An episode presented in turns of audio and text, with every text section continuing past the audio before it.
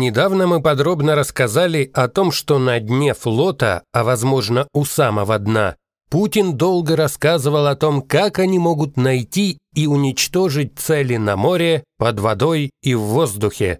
Причем все это по непредсказуемой траектории, а также против всех законов физики, а местами и физкультуры. Тем не менее, скрепы никуда не денешь, а они состоят из набора принципов, которые передаются из поколения в поколение. Одним из таких принципов был и остается постулат «бей своих, чтобы чужие боялись». Жаль, что еще не скоро будут открыты архивы, особенно в период прихода во власть и до момента, когда вождь и учитель склеил ласты. По крайней мере, интересно посмотреть на структуру военных потерь мирного населения. Нет сомнений в том, что большую часть потерь обеспечила не Германия, а сам СССР.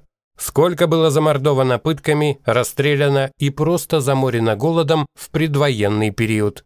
Вот и получается, что этот постулат работает как часы. И вот РФ постепенно погружается в эту парадигму. В Европе все чаще сравнивают спичи Путина с речами Милошевича. Некоторые говорят о том, что путинские халуи немного подредактировали речи военного преступника, и Путин сейчас выдает это от своего имени. И постепенно вырисовывается все остальное. Итак, по поводу внутренней политики. Путин заявил тоном, не допускающим обсуждений, что под его чутким руководством уже побежден ковид и даже экономические последствия пандемии. И вообще, теперь жить стало лучше, стало веселее. На этом фоне забавно смотрится информация, которая проливает новый свет на значение слов «лучше» и «веселее», вот как это выглядит в российских СМИ. Комиссия правительства одобрила законопроект, позволяющий изымать загранпаспорта у должников. Документ, подготовленный МВД, разрешает лишать загранпаспорта гражданина, который признан невыездным решением суда или по другим причинам. Изъятые паспорта будут передавать в орган, который их выдал. В общем, аннулировать загранпаспорт и раньше не представляло особого труда. Его обладатель просто приходит на контрольный пункт, и там контролер наблюдает красный флажок напротив фамилии. И приехали.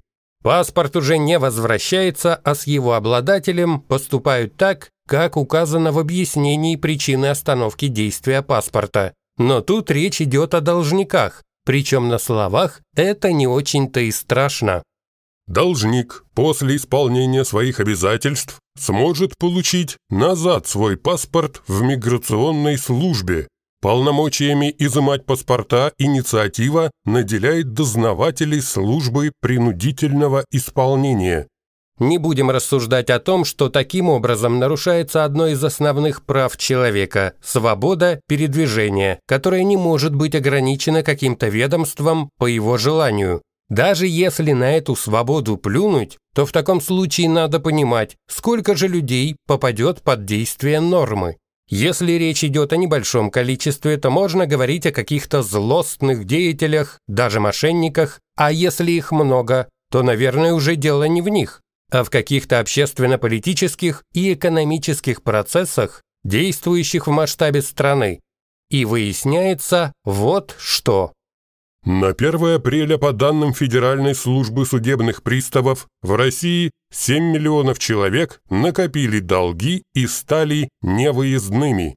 Это люди, чей долг больше 30 тысяч рублей, а период просрочки превышает 90 дней.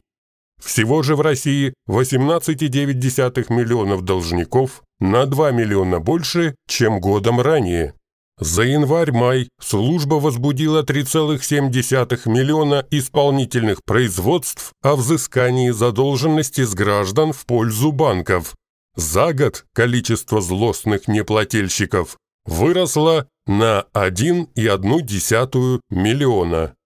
Оказывается, вот как Путин вывел страну из кризиса.